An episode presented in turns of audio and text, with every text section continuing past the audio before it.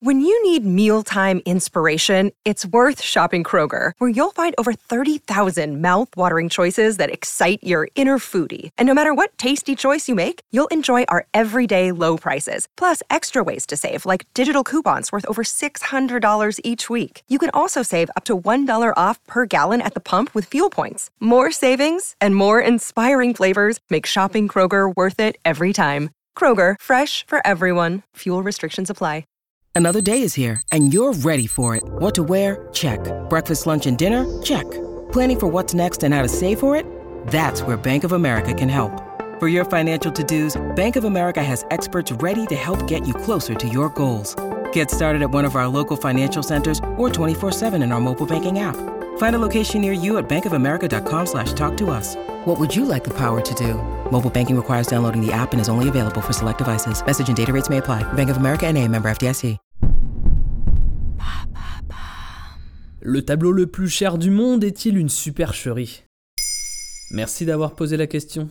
Salvator Mundi. Ce nom ne vous dit peut-être rien. Pourtant, il s'agit de l'œuvre la plus chère jamais vendue aux enchères, en plus de diviser les spécialistes depuis plusieurs années. Origine mystérieuse, marchandisation de l'art, manœuvre politique, les questions posées autour de ce tableau sont aussi fascinantes que la peinture en elle-même. Tout ça tournant autour de la principale interrogation restante, mais qui a peint le Salvatore Mundi? Alors, c'est qui? C'est évidemment tout l'enjeu de cet épisode. Mais déjà, à quoi ressemble cette œuvre? Il s'agit d'une peinture à l'huile entourée d'un cadran noyer, peinte dans les années 1500, représentant le Christ, main droite levée en signe de bénédiction et tenant dans sa main gauche un orbe.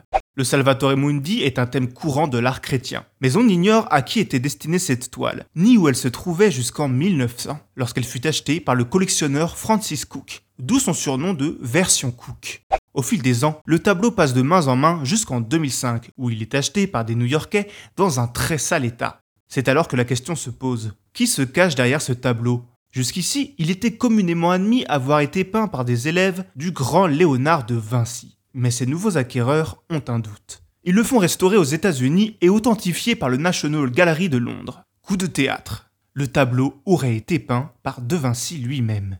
Quelques années passent. En 2017, le Salvatore Mundi se retrouve en vente dans une célèbre salle d'enchères, le Christie's. Présenté comme une pièce de maître, le tableau est vendu pour 450 millions de dollars. Du jamais vu. Son nouveau propriétaire serait Mohamed Ben Salman, rien d'autre que le prince héritier d'Arabie Saoudite. L'iconographie des prophètes étant mal vue en islam, cette acquisition peut sembler surprenante. Mais Ben Salman a une idée derrière la tête. Souhaitant incarner l'ouverture et la modernité au sein de sa famille saoudienne, il a pour ambition de construire des musées et doit donc démarrer une collection d'art prestigieuse. Quoi de mieux alors qu'un tableau de Léonard de Vinci pour commencer? En 2018, il rend même une petite visite à l'Élysée, demandant à ce que la peinture soit exposée aux côtés de la Joconde. Une manière de légitimer le tableau auprès de tous. Le président Macron refuse. Du côté des spécialistes, la question autour de la paternité de l'œuvre est toujours vivace. Et quels sont les arguments de ces détracteurs? La version Cook est considérée par beaucoup comme la copie d'un prototype aujourd'hui disparu, peinte par un fidèle élève du maître, sous sa supervision et sa possible intervention, tout comme l'a été la Joconde du Prado ou le Sainte-Anne du Hammer Museum.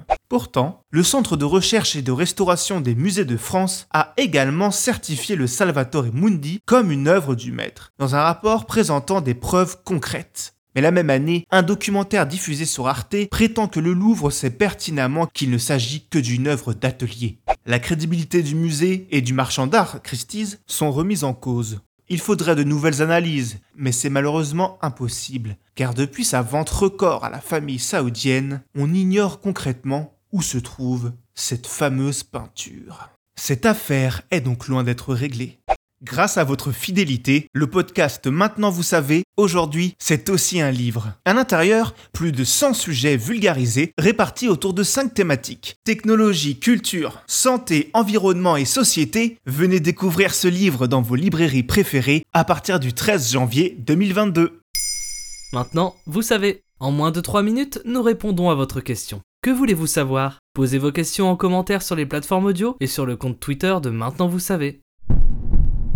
Bye.